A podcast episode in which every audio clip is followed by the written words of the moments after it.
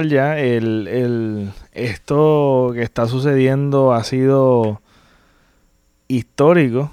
eh, y yo creo que todos los que estamos haciendo contenido y todos que estamos haciendo de alguna manera u otra algo en el internet, este, yo creo que todo que tiene red social tiene un contenido.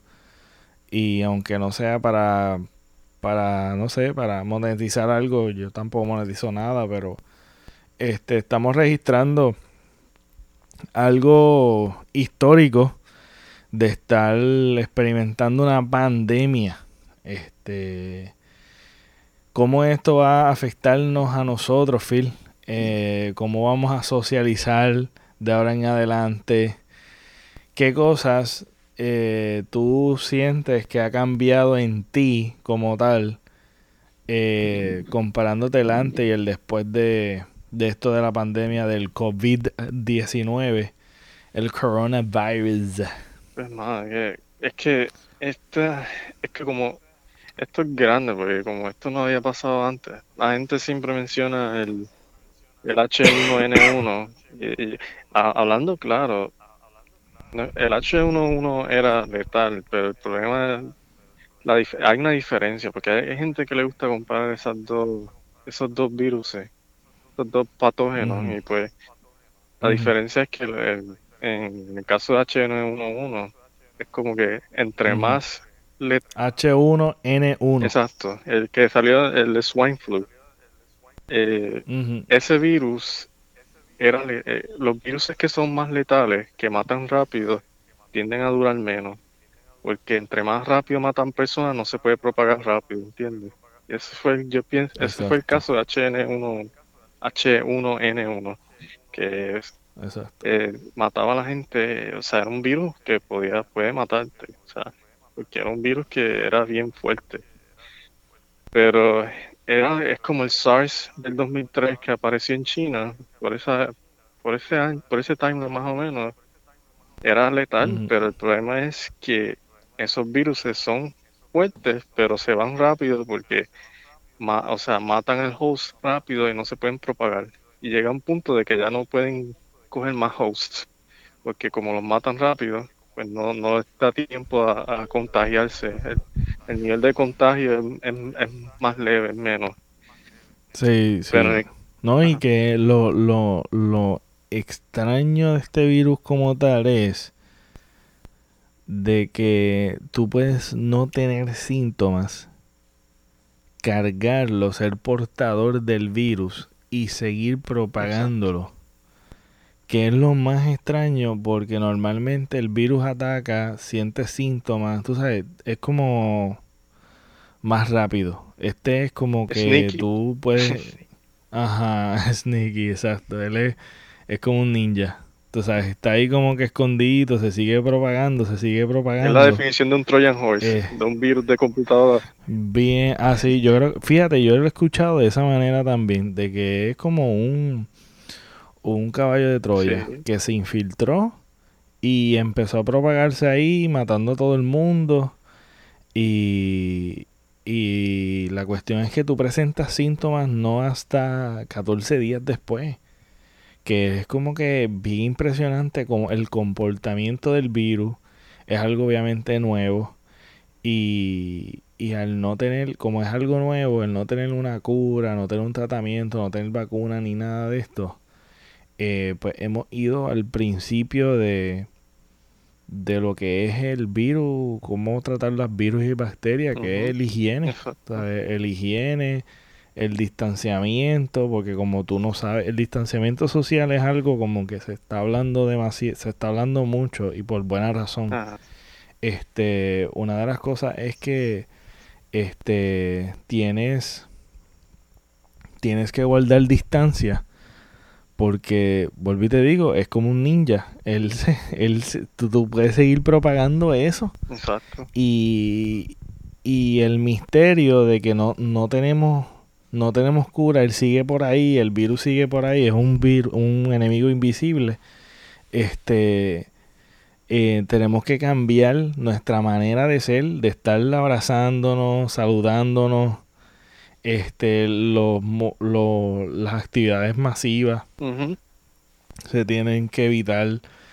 Y como se propaga tan rápido, tan, tan súper rápido, tú sabes, si tú le, ves, le diste la oportunidad, no lo contuvo, no, no se contuvo en donde se surgió el brote, los gobiernos como que no vieron venir esto. Y todo esto, todo ha sido por el juego político, el estar pendiente a la economía. Y mira, ahora mismo ya es inevitable ya es inevitable y ya se tiene que tratar con medidas extremas afectando la economía, afectando el flujo económico, este que a todos rasgos esto es una fantasía que le hemos dado valor.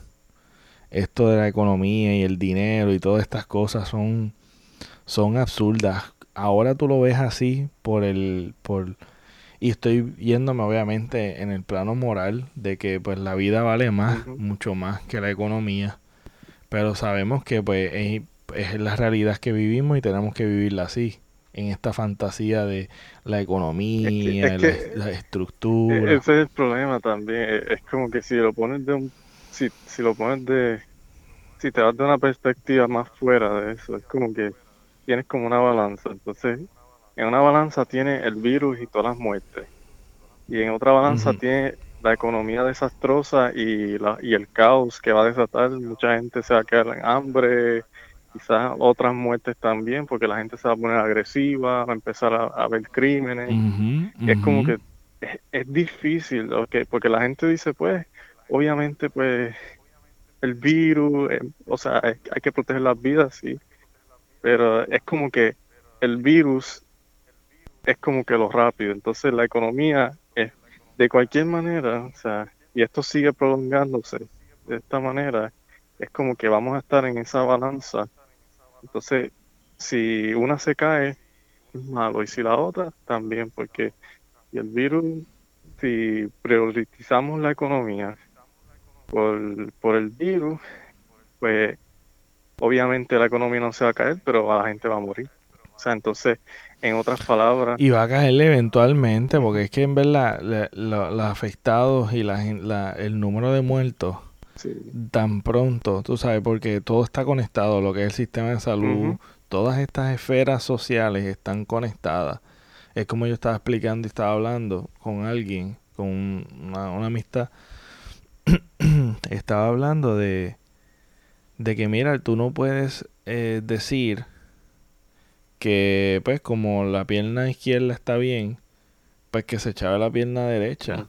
Porque es que tú no puedes, tú no puedes decir, ok, eh, vamos a seguir normal, porque realmente este eh, todo está conectado, tú sabes, todo está interconectado y todo funciona.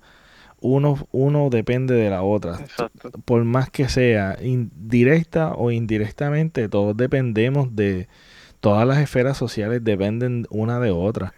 Entonces, si la esfera, como la, la esfera de lo que es la institución esta de la, salud, eh, colapsa, va a colapsar lo demás, tú sabes, va a tener un efecto y va a tener un impacto en los demás. Es que eh, por, eso, por eso es que es difícil, porque es como que tú tienes eso, creo que tú dijiste, entonces es como, es como te digo, va a llegar un punto que o vamos a salir de esto bien o vamos a quedar en la balanza del de, el punto de no regreso, que sería de que tenemos que escoger una de esas dos.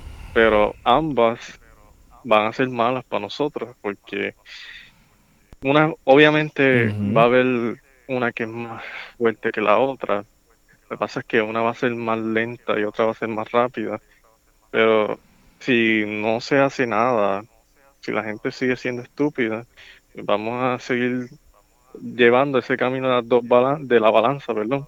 Y entonces como que, por ejemplo, vamos a suponer en un escenario que vamos a priori priorizar eh, al revés. o sea, vamos a, a hacer lo del virus y que se joda la economía, suponiendo. Y vamos a darle bien duro al virus. Tenemos que encerrar a todo el mundo por, por siete meses, vamos a poner un año el problema es que, suponiendo, suponiendo, esto es un estimado, un año es bastante, eh, pero es, un ejemplo. Suponiendo que estamos en cuarentena, en lockdown, y estamos en distanciamiento social y todas esas cosas por un año, la economía va a colapsar de una manera que prácticamente, que cuando si es que salimos de eso, que, que ya se calma el virus en ese, en ese aspecto, va a ser fuerte porque la gente va a estar en la calle, los negocios todos se van a ir a quiebra, mucha gente no va a pagar sus deudas, entonces como que eso va a causar un caos, o sea que la gente no se imagina, porque la gente está, ok, la gente está pensando en el virus, y, es verdad, o sea, el virus hay que darle prioridad obviamente, pero yo, yo estoy viendo de que ambas, si llegamos, si seguimos así, va a llegar a ese punto. Entonces, ¿qué pasa? La economía se colapsa, entonces eso va a causar crimen, va a causar revoluciones, va a causar muerte eventualmente, porque la gente va a empezar a matar y a robar y a, y a joder, ¿me entiendes? Va a haber caos por todos lados. Va a haber caos. ¿Entiendes? Porque es como la depresión de los 20. La depresión de los 20, eso fue un caos en Estados Unidos, una cosa bien fea. Gente durmiendo en la calle, gente que eh, fue horrible, o sea, gente matando a otra gente, eso parecía el Wild Wild West, eso allí. Entonces, como que eso es lo que puede pasar si, si llegamos a ese punto de que la gente no quiera escuchar y llegamos al punto de la balanza. Que esa balanza, pues tenemos que escoger una de las dos. Y como quiera, nos va a joder. Una de esas dos opciones nos va a joder anyway. Eh, Pero que te digo que, que el, cambio, el cambio social, el cambio cultural, el cambio social y el cambio de cómo nosotros nos relacionamos, este es algo real, es algo que está ya sucediendo. Un trauma, ya, es un trauma. Y, eh, sí, ya, exacto. Sí porque, ya... sí, porque si tú te das cuenta, si tú te das cuenta cómo se comporta un trauma, que cuando a ti te sucede un evento bien, obviamente traumático, valga la redundancia, eh, tú vas, tu comportamiento va cambiando, este, y va teniendo efectos a nivel psicológico, van a tener muchos muchos efectos. Sí, sí. Y si tú, y hay un antes y un después bien palpable y es como lo que sucedió con María, como lo que sucedió con los temblores. Y ahora con esto es otro trauma más que nos carga y nos cambia el comportamiento porque ya llevamos varios días en cuarentena y y ya y tú sabes, ya cuando nos vemos con alguien ya no nos saludamos y tal vez tenemos el deseo de saludarnos, de abrazarnos, pero ya hay como una, ya nuestro, nuestra mente ya está reprogramada, básicamente. Y ahora nos hemos reprogramado por el trauma que estamos experimentando. Eh, porque ahora es un aspecto importante, lo que tú dijiste es, perfecto, porque eh, yo pienso que ese otro aspecto que la gente no está viendo, de que esto de, del reprograma, la reprogramación y el, condicionamiento de estar alejado y, sospechar de las otras personas, va a llegar a un punto cuando la gente se encierra y está viendo noticias o está viendo cosas, la gente se pone peor, hermano, porque eso las afecta, eso estar encerrado, es más a mí, tú lo sabes muy bien, yo y tú hemos sabido muy bien lo que es estar encerrado con pensamientos así y eso eso destruye, eso vuelve a la gente más loca. Entonces, como que eso no es saludable para una sociedad, ¿entiendes? Porque como seres humanos somos seres sociables, ¿entiendes? Entonces, este, este virus lo que hace es como que de sacarnos ese elemento de nosotros, ¿entiendes? Entonces, como que eh, es difícil, porque lo es. Y eso que tú dijiste es perfecto. Es, otro, yo lo pondría igual que en el mismo aspecto de la balanza. O sea, porque es que eh, el trauma es real, porque hay gente que, que, ya está como que, y no, y no es que sea miedo, es, como que es un instinto de nosotros de sobrevivencia. No sé si tú me entiendes. es como que, sí, de supervivencia, exactamente. Sí, no, claro, estamos a la defensiva eso de la confianza, no confiamos el uno del otro, está sucio, tú sabes, como es, eh, es la incertidumbre, el aislamiento la falta de afecto también, que pues a mí, por lo menos a mí me hace falta mucho abrazar, tú sabes, y yo creo que ese aspecto humano de, de uno abrazar, de uno... Handshake. De uno tener esa, ese, sí, como que tú empiezas a ver el valor, porque una de las cosas es que, que uno pasa, de, pasa por desapercibido muchas cosas que son sencillas en la vida, que cuando no están, este, impactan mucho. Y tú dices, wow, esto yo, de verdad, ah, este, espérate que, mala mía, el que esté escuchando este, Revolu me pasó algo con el cable. Así que, ok. Pues ese, ese aspecto, ese aspecto que, que tú dices, wow, esto yo lo tenía, ahora no lo tengo, que mucha falta me hace. Cuando uno se enferma, que uno dice, wow, no, los pulmones no me están ayudando o no, me, no están funcionando bien, que mucha falta hace estar normal.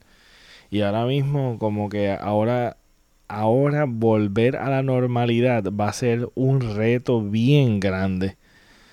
Va a ser un reto bien grande porque el virus no se, no se vence por la cuarentena. Se controla. Se previene más la propagación. Hello. Ajá. Ajá. Pues la, la propagación, pensé que te había ido. estoy aquí pues la propagación eso lo previene. Entonces, el volver a la normalidad, ¿cómo sería? ¿Cómo va a ser volver a la normalidad? Porque esto en 14 días no se va a resolver y no creo que sea saludable comenzar de nuevo. De repente toda la normalidad, como eso no funciona así. No funciona así. Y yo, yo estoy escuchando eh, rumores de que, de que las cosas van a tratar de volverse así, este eh, el presidente de los Estados Unidos, Donald Trump, estaba hablando de, de querer, tú sabes, que esto no puede continuar así, que hay que practicar distanciamiento social este, con las cosas normales, la economía tiene que seguir. Y eso no, no, es así, tú sabes, tú no puedes volver a prender las luces de cantazo, tú sabes, tú no puedes tú sabes, como si fuese un switch, como que, ah, ya las cosas están normales, vamos a seguir todo normal. tú sabes cuál es el problema, o sea, el problema es, el, yo pienso que el problema de todo, porque llegamos a este punto, es la gente. O sea, porque la gente está apuntando al gobierno y que es ah, como aquí en Puerto Rico, como allá en Estados Unidos, que si el gobierno, que si no están haciendo esto, pero si tú vienes a ver, hermano, las personas tienen culpa. El culpable aquí como ciudadano hemos fallado. Como ciudadanos hemos fallado porque el gobierno tiene su trabajo, ellos pueden hacer lo que puedan hacer, ¿entiendes? Ellos, ellos simplemente te dicen las reglas del lockdown y lo que sea. Y como no somos autoritarios, porque estamos viviendo una democracia, obviamente, pues hay ciertas hay ciertos límites que tú puedes llegar, porque pues en China y en Corea del Norte, pues gobiernos autoritarios, irónicamente, pues como no hay tanta burocracia ni tanta porquería, pues ellos pueden hacerlo efectivamente, hacer todas esas cosas y, pueden control, como tienen el control total de, todo, pues es más fácil para ellos facilitar el problema. No estoy diciendo que el, gobierno autoritario es mejor, estoy diciendo que en esas cosas ellos tienen una ventaja en cierta forma. Pero volviendo al, al punto. Pero tú sabes cuál es el problema, Phil. ¿Tú sabes cuál es el problema de, nuestro gobierno y de nuestras instituciones? Es que nosotros no tenemos una institución de salud que previene. No, la, la, el gobierno funciona de la misma forma. No es prevención, es lidiar con problemas. Es, es ver, es tengo el problema, ¿cómo lo resuelvo? No es eh, igual que el sistema de salud, es, es tratar enfermos, no es prevenir que el enfermo llegue. Es una institución basada en lidiar problemas, no en prevención. Esto se pudo prevenir y los gobiernos no hicieron nada, ya sea por política, ya sea por economía, ya sea por lo que sea.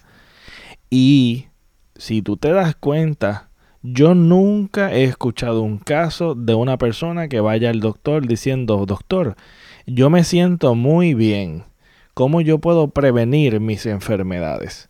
No, el paciente va al doctor porque tiene una dolencia, porque tiene unos señales, unos síntomas que están impidiendo que esa, esa persona funcione.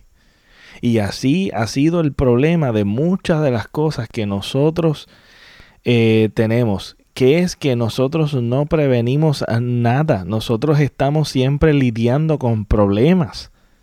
Y este gobierno pudo prevenir que esto sucediera. Ya estamos remediándolo, perfecto, no hay problema. Sí, pero el problema, la, el problema también, yo, yo digo que el problema de la gente es que, o sea, ellos saben, o sea, supo, si el gobierno la respuesta estuvo mal, eso estoy de acuerdo.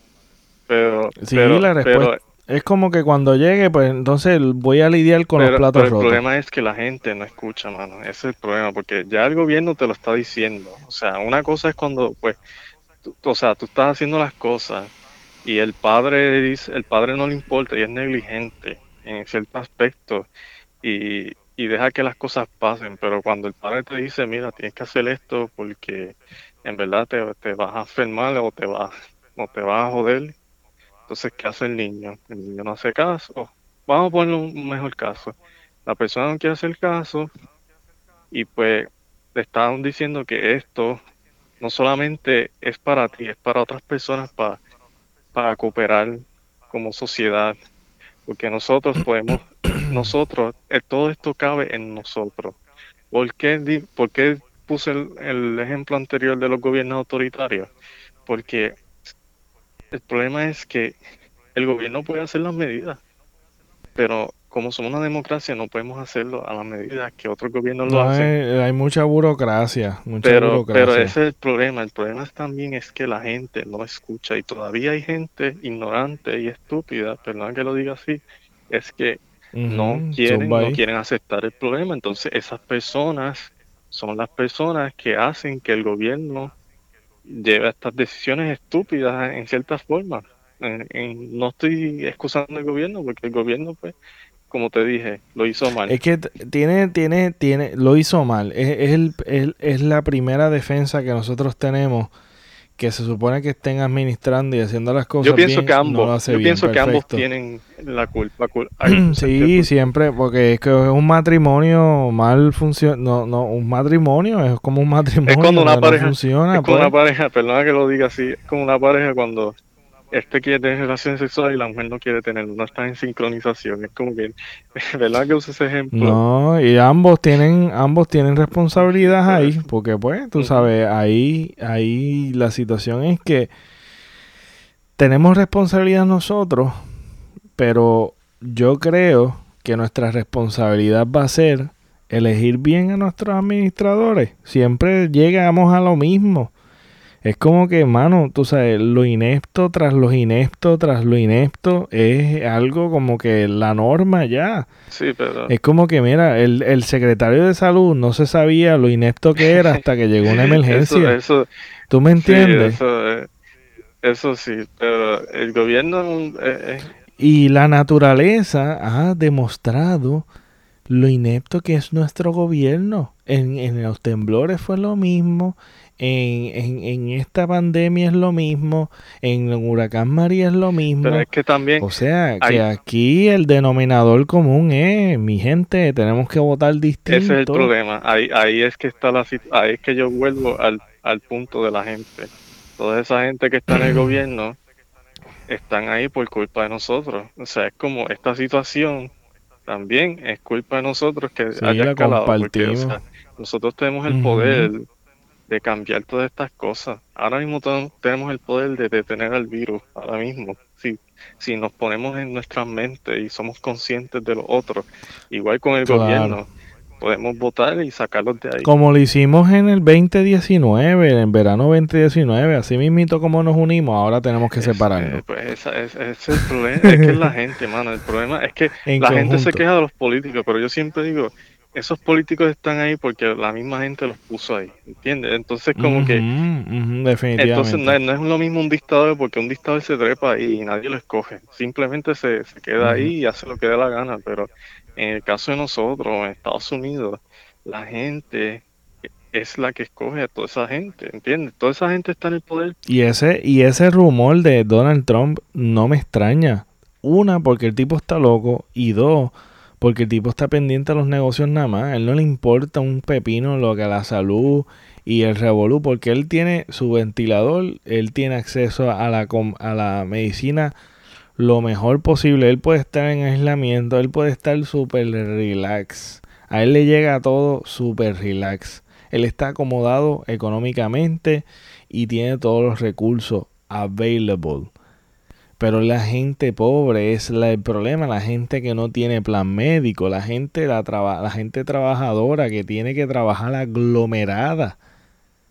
Por eso es que te digo que la, la, eh, el volver a la normalidad va a ser bien cuesta arriba y tiene que ser de manera inteligente porque esto no se va a ir así porque sí, el virus va a continuar. Entonces, el, el, el ir prendiendo, yo lo veo de esta manera. ¿Te acuerdas que cuando tembló se fue la luz? Sí.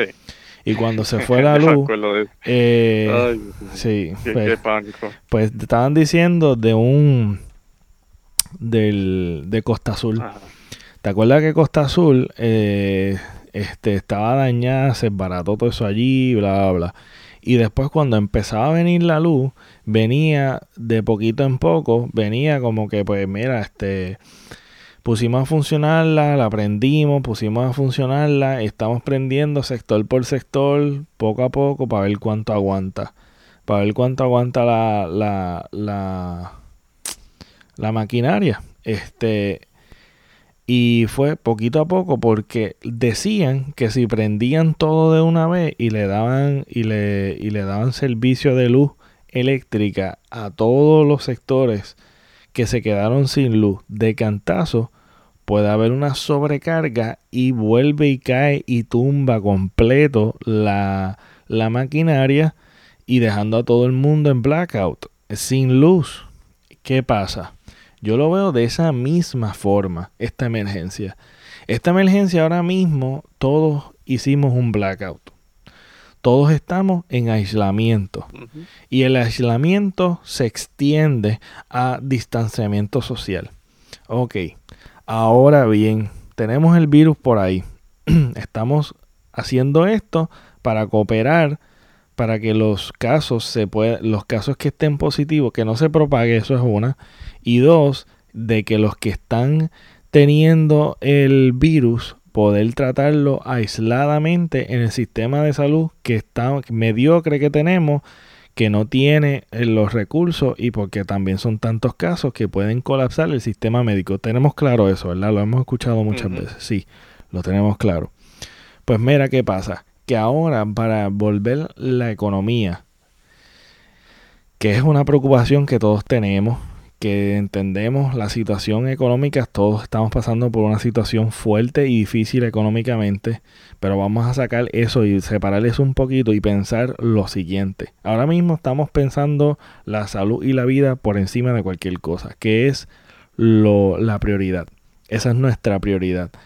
Para restablecer las cosas a la normalidad, tiene que ser como hicieron en Costa Azul tiene que ser de poquito en poco. Porque si tú pones a toda la sociedad a funcionar normal, va a propagarse de nuevo y va a ser peor el impacto tanto en las vidas que va a cobrar, tanto en la economía también, porque se va a afectar muchísima gente, se va a seguir propagando de manera, de manera incontrolable y va a tumbar el sistema médico, va a colapsar el sistema médico y vamos a, afectarnos todos nosotros, infectando también posiblemente a nuestros familiares, que después de una cuarentena que todo se fue eh, eh, atacando, todo fue, eh, pues nada, normalmente se fueron infectando, infectando, infectando, pero se pudo ir controlar se va a ir fuera de nuestras manos. Esa es mi preocupación. Mi preocupación es que volver todo a la normalidad no va a ser posible de esa manera, de repente, porque todavía el virus va a estar y va a tener que ser de poco en poco, porque el prender todo de cantazo puede, puede hacer un impacto fuerte en nuestra sociedad y va a ser de manera irresponsable solamente por estar pensando en las presiones económicas que ahora mismo es lo menos importante ahora, porque estamos hablando de vidas, de vida y muerte. O estamos viendo algo que, se, que es preocupante, que es algo que es una prioridad. Y esto se tiene que extender más. Y aún el impacto psicológico yo pienso que tenemos que innovarnos como sociedad, que lo estamos haciendo de manera en el entretenimiento, porque déjame decirte que yo sé que el disparo de creatividad de contenido de internet ha disparado, como dije al principio, ha disparado, pero te digo una cosa increíble, que yo sé que YouTube está explotado, las redes sociales están explotadas, todo, toda herramienta para poder entretener, para poder, ajá, chévere, nítido. Los negocios y, y lo que es eh, tus negocios, lo que tú haces, ahora tú tienes que ir viendo de qué manera tú puedes innovar. Hay cosas que inevitablemente no se puede hacer por, por, pues por el internet, pero hay maneras creativas de tú continuar operando desde la comodidad de tu casa, desde, la, la, desde tu hogar, poder crear. Ahora ese es el reto de todos nosotros. Es como que, pues, yo no necesitaba tal vez, yo no trabajaba desde mi casa o tal vez no podía trabajar desde mi casa y ahora qué voy a hacer. Ah, van a haber muchas historias de esto, de, mucha, de muchos negocios, muchas cosas que se surgen artistas, muchas cosas, muchas personalidades. De todo esto que está sucediendo van a surgir muchas ideas, mucho, porque en la, la, la, la creatividad y la creación es la madre, la, la necesidad es la madre de la creación y la creatividad. Y van a surgir muchas cosas. Así que yo creo que esto es una oportunidad para considerar mucho el estar preparado tanto como gobierno como nosotros como personas viendo de qué manera yo puedo hacer negocio, hacer lo que yo hago, mi talento, explotarlo de manera remota, que yo lo puedo hacer también de manera remota desde mi hogar, que yo sé que es difícil, ¿no? es bien fácil decirlo, pero la innovación es inevitable ahora en nuestra nueva realidad y en una posible, porque esto es un brote y esto nos está dando una lección bien brutal, pero esto puede suceder nuevamente. Esto puede suceder nuevamente. Esto puede, pues, y si y si sucede otra cosa que nos obligue a estar en nuestra casa, que no sea un virus. no, lo, que tengo miedo es que, ojalá, ¿verdad? Dios quiera que no, pero lo, lo, lo más malo es que que pueda pasar en, o sea, en nuestro escenario aquí en Puerto Rico es que este, esta cuarentena y de repente hay un temblor. Eso, es lo que a mí me preocupa mucho a veces. Uy, eso sí que, no, y, y, y, y, ¿verdad? Es que ningún panorama es bueno, ¿verdad? Pero, este, no estamos en época de huracán, ¿sabes? Tampoco. Eso es otra cosa que nos puede afectar también en un, eh, se aproxima la época de los huracanes también. Exacto. Los temblores se han dejado de hablar, como tú dices. Hay mucha gente todavía en refugio.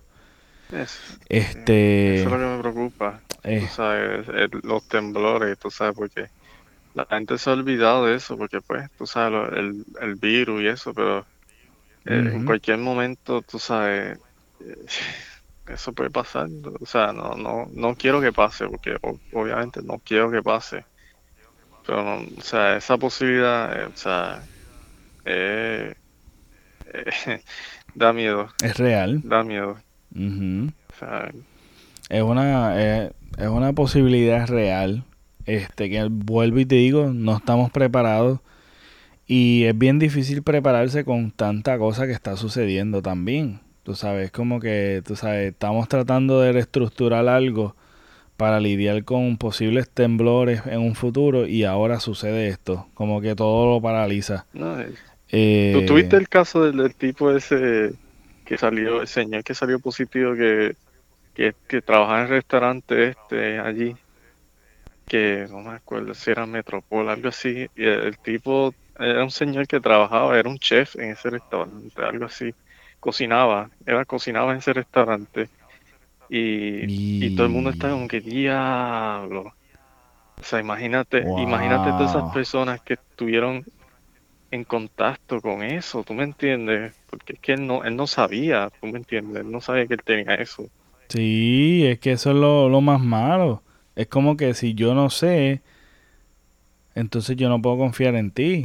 Yo no te puedo saludar ni darte la mano porque yo no confío en ti. Esa es la cosa. Este virus es tan malo que tú co- desconfías de tus familiares, desconfías de todo el mundo, tú no sabes quién lo tiene, es algo bien malo, psicológicamente esto te trabaja Eh, eh, sí, eh. y te, te, te levanta nuevos problemas tuyos porque tú te pones en paranoia Sí, y vamos a ponerle la gente que ya tenía problemas preexistentes ya de diferentes tipos de, de problemas de salud mental que hablamos tanto como que de salud mental, área de salud mental, este, esto es algo, es algo que nos afecta de que puede estar todo normal, pero ya nos han, nos hemos reprogramado y vamos a tener nuestro estilo de vida. Hay, hay la gente que no le importa un pepino, que esto no le afecta absolutamente nada.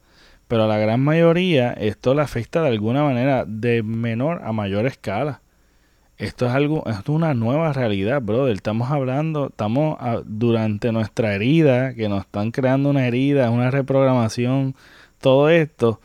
Este, estamos hablando y experimentando todo esto, son cosas nuevas y supuestamente van a extender esto más, que es lo que est- estamos hablando, por lo menos yo entiendo que lo mejor es extenderlo, nos guste o no nos guste, es lo mejor por nuestros familiares, por nuestra gente y por la salud y por la vida. tú sabes que esta, esta paranoia, ¿verdad que compadre? Es que esta paranoia me recuerda a la película de Thing, porque es que, eh, eh, Ah, diablo, qué película más mierda. no, esa, Tuviste que hablar de la película esa más película mierda. está buena, esa es la de 1980. Esa, Ah, yo pensé que era otra. no, no, esa, Yo pensé que Esa era es la otra. película que yo te dije en, en el otro podcast de que las películas más de miedo, me dijiste que mencionara la, la más favorita.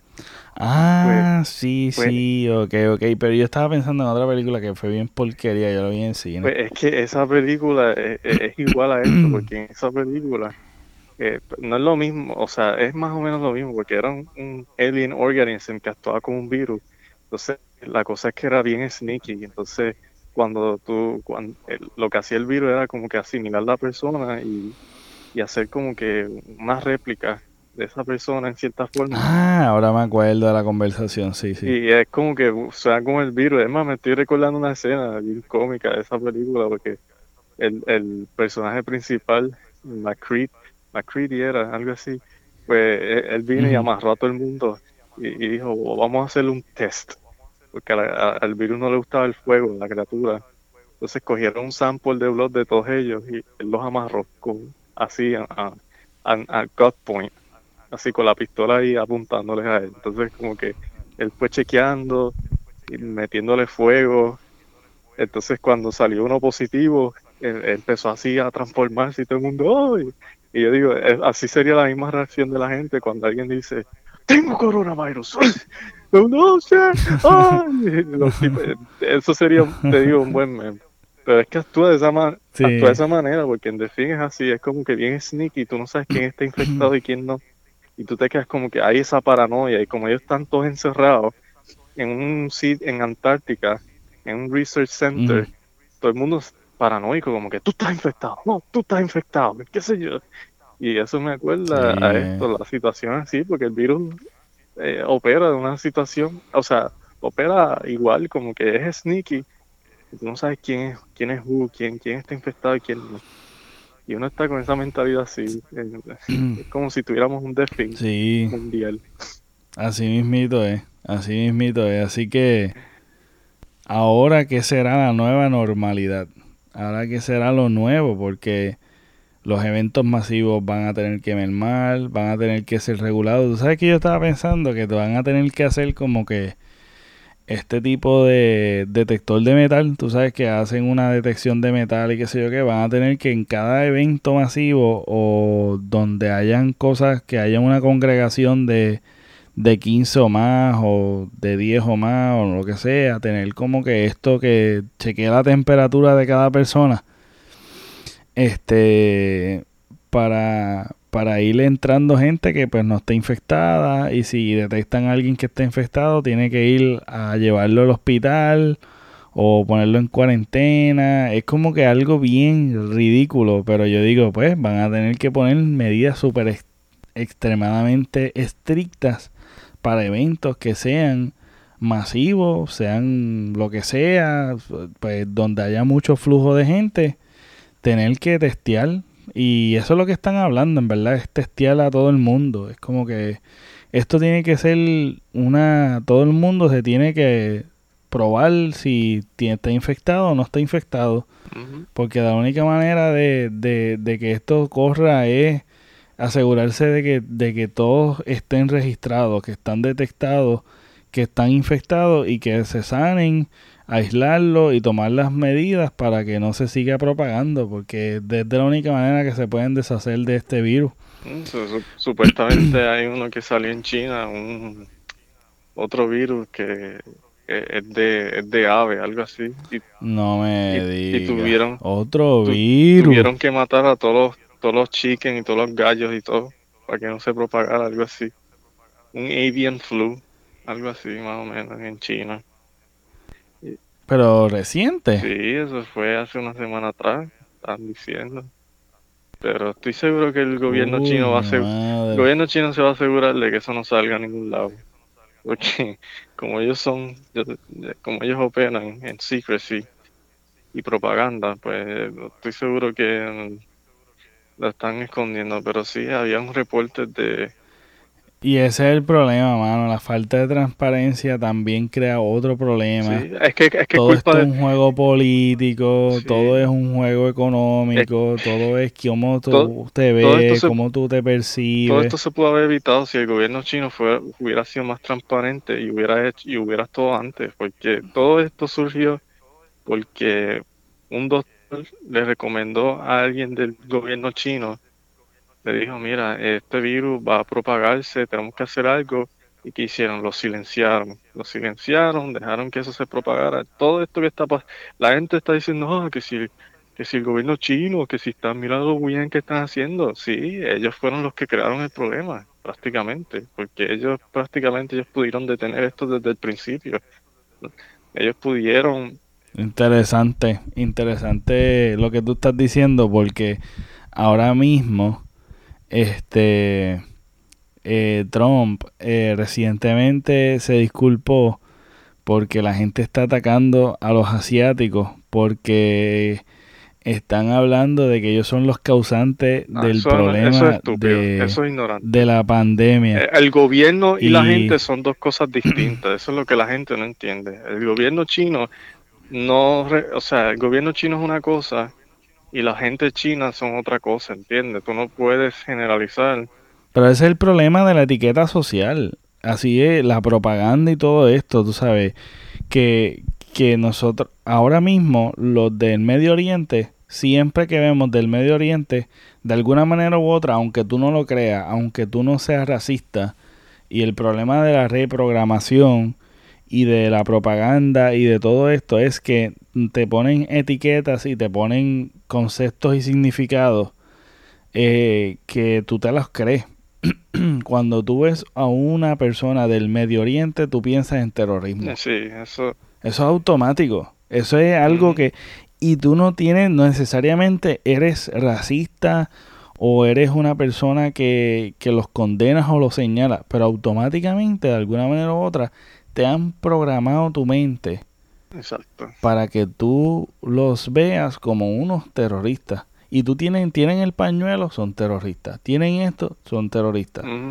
El test de el, la color, el color de piel, cómo hablan, la manera en que hablan, automáticamente tú piensas en terrorismo. Son estereotipos, ¿sabes? son estereotipos creados. Este, igualmente lo de los chinos. Tú sabes, siempre el chino siempre lo asociamos con comida con comida de gato, de perro y todo esto, que es una, que es una realidad, tú sabes. Lo pensamos, lo pensamos. Y ahora que el presidente esté, que estuvo constantemente en conferencia de prensa diciendo el Chinese virus, el Chinese virus, el Chinese virus. Y es como que esto no es el Chinese virus. Tú sabes, eso pudo haber sucedido en cualquier lugar y propagado en cualquier lugar y yo estoy seguro que si hubiese el brote se hubiese sido igual de negligente. ¿Sabes por qué yo creo que si hubiese sucedido en Italia, hubiese sucedido en Estados Unidos, hubiese sucedido en cualquier lugar, estuviera pasando lo mismo? ¿Tú sabes por qué? Por la sencilla razón de lo poco de lo, de lo poco preventivo que fueron los gobiernos al saber de esto desde diciembre de que surgió el brote que se fue mundial, que eso se estaba hablando y llegó a, la, América y fue y se fue propagando y la negligencia por, por cómo tú te ves, por el gobierno y por la burocracia que hemos estado hablando, esto ha sucedido por negligencia tanto del gobierno y también de la gente también porque no hacen caso tampoco como tú estás diciendo que es otra realidad también o sea, que estamos jugando y estamos, estamos, eh, eh, estamos lidiando con muchas cosas a la misma vez, muchos factores a la misma vez, lo complicado que es.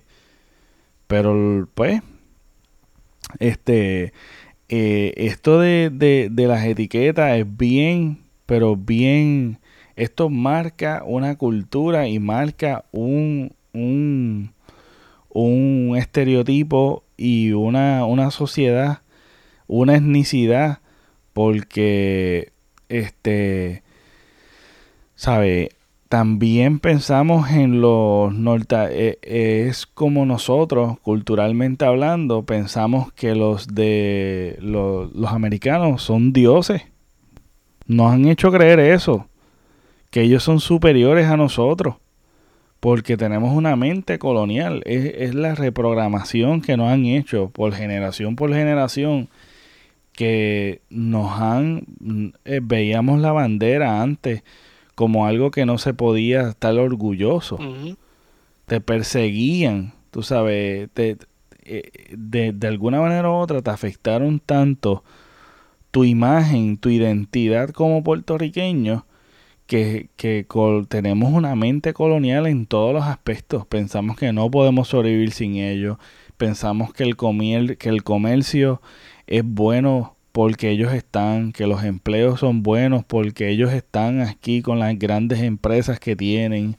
Este, pensamos que la economía está bien por ellos, porque ellos están con nosotros. Hay muchas cosas y muchos aspectos culturalmente hablando que nosotros tenemos y tendemos a pensar que ellos son superiores a nosotros por esto de la propaganda, por los estereotipos y, que nos humillan y que porque nosotros sabemos español sabemos menos.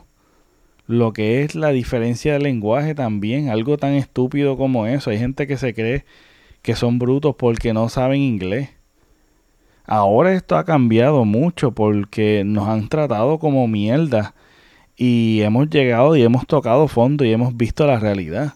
Pero todavía ese pensamiento permanece y todavía sufrimos y cargamos la, la herida de ser, de ser colonia. Eso tiene un impacto, ha tenido un impacto. O sea que diferentes escenarios, pero básicamente son estereotipos, etiquetas y este que nos marcan a nosotros. Ahora eh, los asiáticos, ¿tú sabes qué fue lo estúpido cuando esto se empezó a propagar?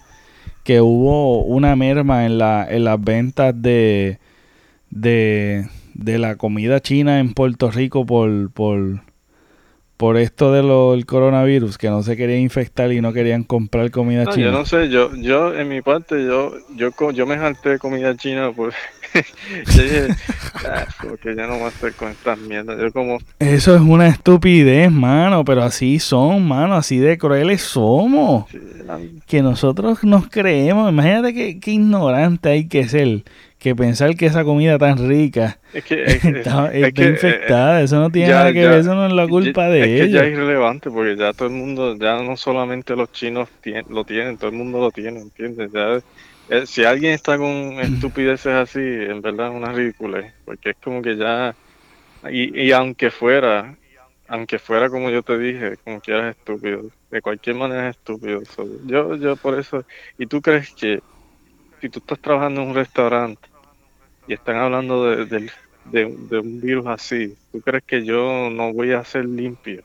¿Entiendes? Yo, o sea, obviamente, obviamente tú vas a ser limpio, o sea, y no importa si es restaurante chino o no, ¿entiendes? Siempre hay, aunque no, no, no te lo voy a negar, hay restaurantes chinos que son medios puercos, eso no lo voy a negar, porque eso es una realidad también. Imagino que hay cierto grupo de personas que piensan que es difícil, pero la comunidad puertorriqueña es lo más fácil de hacer y, no, no requiere que tú seas un sus chef o algo así, ¿entiendes? Exacto, bueno, depende, depende, pero sí, si tú vas a lo más básico y tú fuiste criado y pues eso es, eh, vuelvo y digo, no es que sea fácil o difícil, es que si tú estás en, en un restaurante, se supone que tú sepas cocinar. Exacto. ¿Sabes? Es como que si tú estás en una industria, si tú estás en una industria de estilismo y no sabes de estilismo, no sé por qué estás en la industria de estilismo. ¿Sabes? No hace sentido. Si tú estás en la industria de, de tú sabes, si tú te vas a meter en la cocina y en la, por lo menos tienes que saber cocinar. Arroz Y si tú vas en lo más, lo más básico, mano, y tú no sabes hacer un buen arroz, habichuela, cosas bien básicas. de la comida puertorriqueña, tú sabes, y dependiendo, ¿verdad? Porque hay diferentes restaurantes, los chinchorros.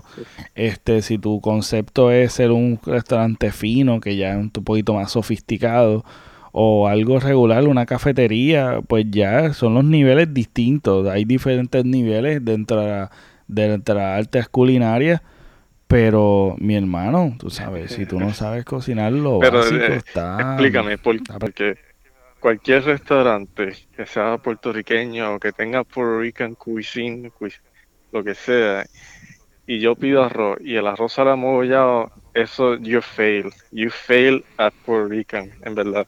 Que, es que eso es bien...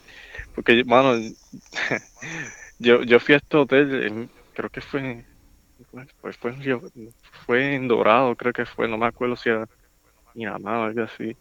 Yo fui a este hotel y, y, pedimos puertorriqueño, pedimos como un arroz con gandules. Papá, yo creo que eso lo hizo un, eso no lo tuvo que hacer un puertorriqueño, mano, porque es que no, no quiero discriminar porque yo sé que hay gringos que lo hacen bien, pero es que el arroz, mano, un, el amogollado, eh, o sea, amogollado es poco, va a decir. Yo creo que eso, el máximo nivel de amogollado que tú puedas ver en un arroz, que es bien pegajoso, aplastoso, así, parece pega.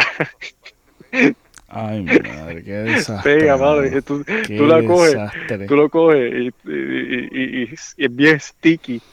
No hay cosa más mala que tú tener ganas de comerte algo y que te sirvan una leñería. Eso sí que es malo con cojones, malo. Tú tienes que tener alguna experiencia de eso. Además de arroz, tú tienes que tener eh, una expectativa. No, no, no, mira. Yo, y, eso y eso a mí me pasa también yo. Tú sabes, yo cocinando. Yo cocinando, yo me acuerdo de haber querido comer, no sé cuál, eh, el plato en específico no me acuerdo, pero vamos a poner un ejemplo. Chuleta con arroz y yo no sé qué. Este. Y me acuerdo que la carne, creo que era chuleta.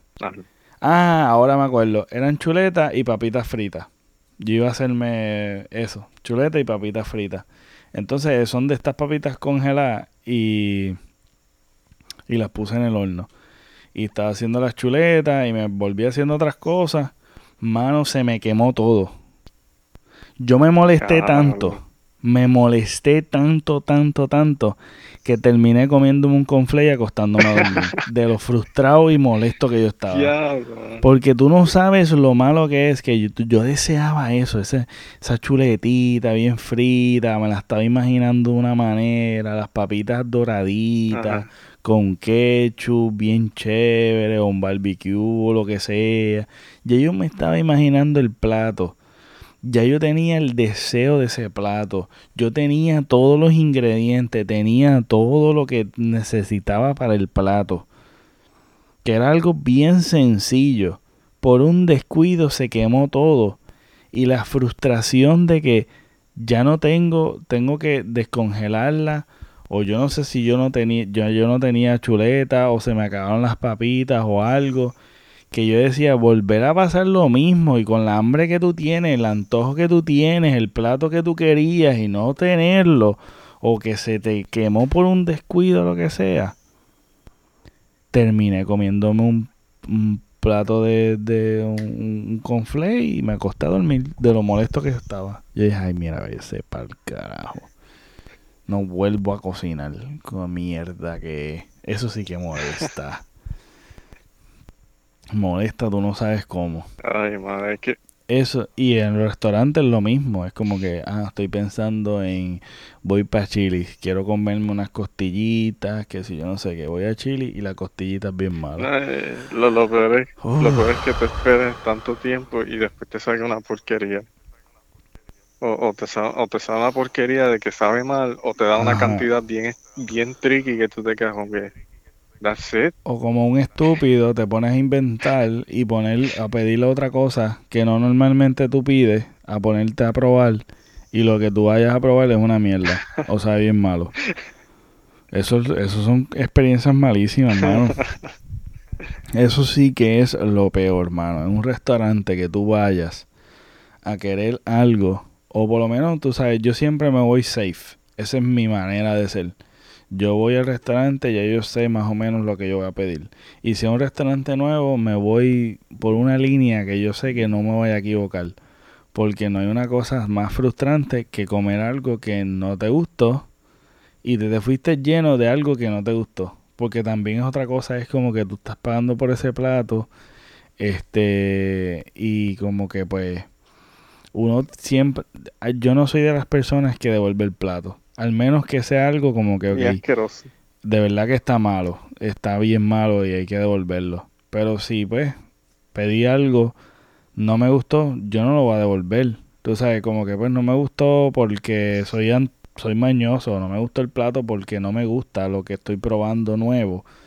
Pues yo no lo voy a devolver, pero me lo voy a comer. Entonces, si me lo como o me como parcialmente el plato, me voy satisfecho, ¿entiendes? Y no hay mejor cosa que tú ir a un restaurante y tener una experiencia, porque tú estás, además de tú comer el plato, tú estás pagando por una experiencia de sentirte bien, este, eh, la, la, experiencia de, de la comida, los momentos con las personas que tú estás compartiendo, son muchas cosas son muchas cosas que, que a mí me gusta mucho comer. o sea, de las cosas que me gustan. ¿Qué, qué tal de una experiencia de que tú estés en un sitio de pizza y cuando te sirvan la pizza, pues prácticamente tú te das cuenta de que algo está mal y cuando viene tiene un pelo y cuando tú tratas de sacarle el pelo a la pizza, el pelo está, la pizza está guindando del pelo, el pelo está colgando la pizza, eh, prácticamente. ¿Qué tú piensas de algo así? que tú lo puedes coger, tú puedes cogerla con el pelo y guinda la pizza. ¿Qué tú piensas de, Horrible, horrible, horrible. Yo me, me hiciste acordar. ¿Tú te acuerdas la señora que vendía limber en la segunda calle? Diantre, hermano. Que yo me acuerdo, yo no sé si la señora estaba en un tratamiento o algo que, pues, no sé, Dios la cuide. Yo no sé si ella está viva. Pero, mano, ella, ella, ella estaba botando más pelo que un gato o un perro, mano. Porque te digo que el limber estaba lleno de pelo. Limber lleno de pelo. Yo me acuerdo. Un Limber lleno de pelo, mi hermano. Que tú decías, diantre, no es uno. Es que estaban llenos de pelos, mano. Yo dejé de comprar, obviamente dejé de comprar allí, pero tú sabes, yo compraba porque eran buenos y no tenía eso. Pero, brother, yo me acuerdo comprar ese Limber y yo ver ese Limber que eso parecía una peluca de Limber. Eso, eh, la peluca estaba ahí, mano. Te digo que era una cosa O, o- horrible. o los ingredientes los cogieron de. Le, le afeitaron un gato o algo así, le pusieron los pelos ahí. Sí, mano, una cosa, pero te digo que, y no era yo, era el tu Limber, el Limber de Sebastián, el Limber mío, estaban todos, papá, todos los Limber, que no era como que una equivocación de parte de ella, Sí. era, era, yo me imagino que si yo iba a devolver el Limber, eh, me daba otro con, con, con pelos diferentes, de otro, de otro, de otro colorcito. ¿De qué color quiere el, el pelo ahora? ¿De qué yo lo quiero quiere? rubio, yo lo quiero con pelo negro. Eh, dámelo pelirrojo, a mí me gusta Sí, pelirrojo. mano, qué horrible. Pelirrojo. Las experiencias con pelo, mano. Como espagueti, el el pelo Las como espagueti. experiencias con pelo. Y voy a cerrar con esta historia, caballo. Tú sabes qué experiencia yo tuve de que yo fui a un restaurante y el entremés estaba, eh, era diferentes carnes Ah, eran diferentes carnecitas y era como un, pues, no, un entremés chévere, era como un restaurante medio fino. Este. eh, yo estaba comiendo, pues normal.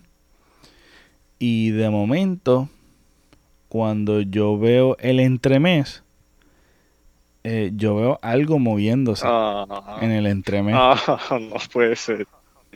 Y yo decía, ¿qué es eso? Porque tú sabes que tú a veces tú te crees que hay algo que se está moviendo, un Sí, celaje o algo. Sí. Pues algo se está moviendo. Y yo, mm. Mano, tú no me puedes creer que yo me pongo y me acerco y al plato y yo dije, no puedo ser lo que yo estoy viendo. No puede ser lo que yo estoy viendo, caballo. ¿Qué viste? Era un gusano. Papá, era un gusano de esos de los gandules que son verdecitos. Ah, wow, what the fuck. Brother, un, un gusano en el plato de entremés. Diablo, wow. Y tú puedes creer que la persona, cuando le dije lo del gusano, tú puedes creer que esa persona dijo que no podía ser que provenía de su cocina. Ah, sí, pues mágicamente eh, apareció. O sea que él, él se cree que yo tenía eso en el bolsillo y puse el gusano ahí. Mira qué cosa. Mira qué inepto. Eh, Ese restaurante no voy a ir más en mi vida. Wow. No voy a ir más y no voy a pagar por nada porque eso es una porquería y tú no me puedes decir a mí que eso fue que yo lo traje en el pelo y lo puse ahí. Tú sabes qué estupidez, mano. cuando, cuando, Contra, eso, eso es como yo digo, reconoce tu error. eso es un error. Eso, eso, el error más grande es cuando un restaurante eh, culpa a los customers por, por su ineptitud. Ya tú sabes que ese negocio es una basura. Es una basura, no, pues, hermano. Y aunque no fuese tu error, tú te disculpas. Mira, disculpa, no sé cómo eso llegó ahí. Nada, no lo pagues. Mira, este, de verdad que lo- las bebidas no tienen que pagar nada. Si quieren algo de comer, que yo sé que va a ser difícil, se lo- se los doy por la casa o lo que sea. Ajá. Pero mi hermano, que tú me vengas a, a- a hacer, a tirarme las cacas a mí.